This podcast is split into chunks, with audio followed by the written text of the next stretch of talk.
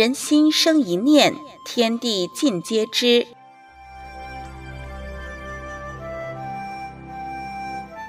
听众朋友您好，欢迎收听明慧广播《善恶一念间》节目。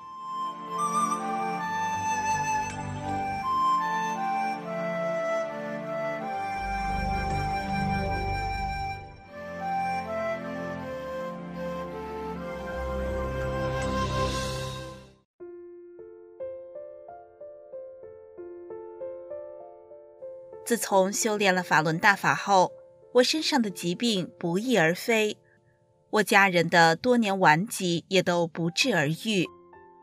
大法祛病健身的奇效让人称奇，甚至是家里不修炼的人也跟着受益，全家人见证大法的神奇。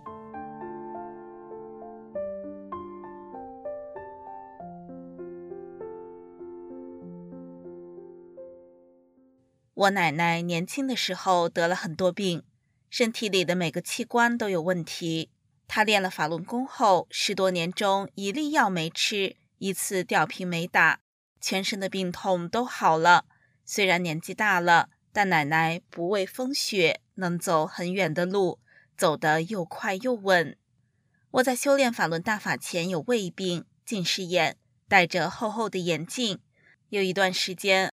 我呼吸不太通畅，有时上不来气，需要大口大口的呼吸才行。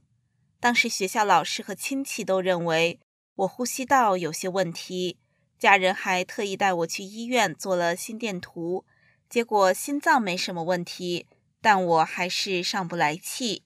奶奶就对爸爸说：“先别去医院了，让孩子和我待一段时间，听听师傅讲法吧。”于是那段时间，我和奶奶天天一起听师傅讲法的录音。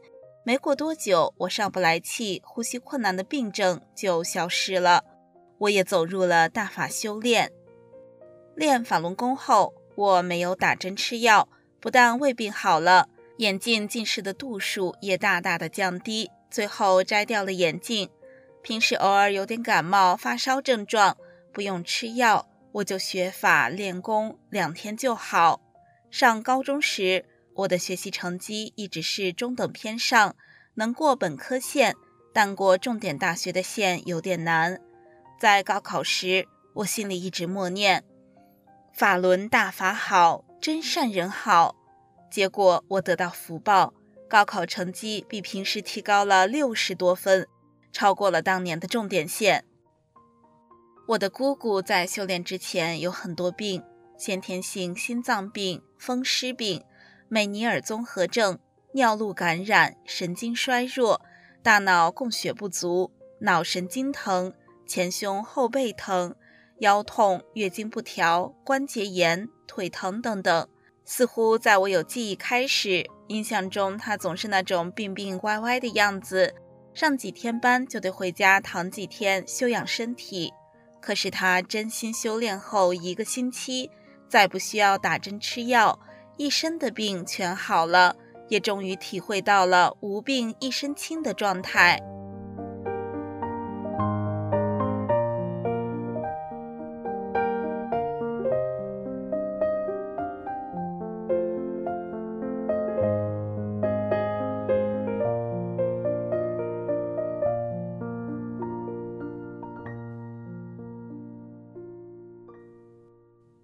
在我家里，不光是修炼的人，身体上的疾病都不翼而飞，甚至不修炼的常人也很少生病了。我的叔叔在小时候生病手术时，因发烧落下了二级致残。他脾气不好，在外面总和人打架，智商也停留在了小孩子的阶段。有两次，他的脸部出现了嘴歪眼斜的情况，打针吃药也没好使。后来听师傅的讲法，慢慢的好转，恢复了正常。后来他经常听师傅的讲法，听大法音乐，帮助奶奶装真相资料，贴真相粘贴。慢慢的，他的智商变高了，脾气也变好了，也不出去打仗惹事了，让家里人都省不少心。我的表弟在上小学时，一次因班级同学关门不小心。门搭上的铁片撞在了表弟的眼睛上，头撞到门框上，他眼睛痛，一会儿就肿得睁不开眼，还出了点血。这可把校长、老师和同学家长都吓坏了，因为他们要承担责任的。表弟趴在桌上，第一念想：师傅，我不想让我眼睛有事。之后，姑姑去了学校，她没有为难老师和同学，也没有带表弟去医院，就是回家后给表弟听了师傅讲法。第二天，表弟正常考试上学。一个星期之后，他的眼睛恢复如初。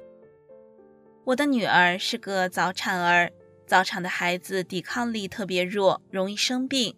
所以，有早产儿的家长一般对孩子的衣食住行都特别小心，有点小毛病都会做严格的消毒、隔离等措施。我的女儿从出生后，我就每天给她听师傅讲法，家里什么消毒、隔离的措施也没做，直到一周岁，她一次病都没生过，大家都觉得特别神奇。我知道我的女儿是为法而来的，她也是一名大法小弟子。师傅在保护着她。女儿两岁多的时候，一次发低烧，也没有打针吃药，听了三天师傅讲法就好了。法轮大法打开了我的眼界，让我对人体、生命、宇宙的认识不断升华，破除了无神论的谎言，让我找到了人生的意义。大法扩展了我的心胸，让我时时事事。用真善忍的标准要求自己，不与当今社会上的不良风气同流合污，为社会上正的因素负责。我们全家叩谢师傅的慈悲救度。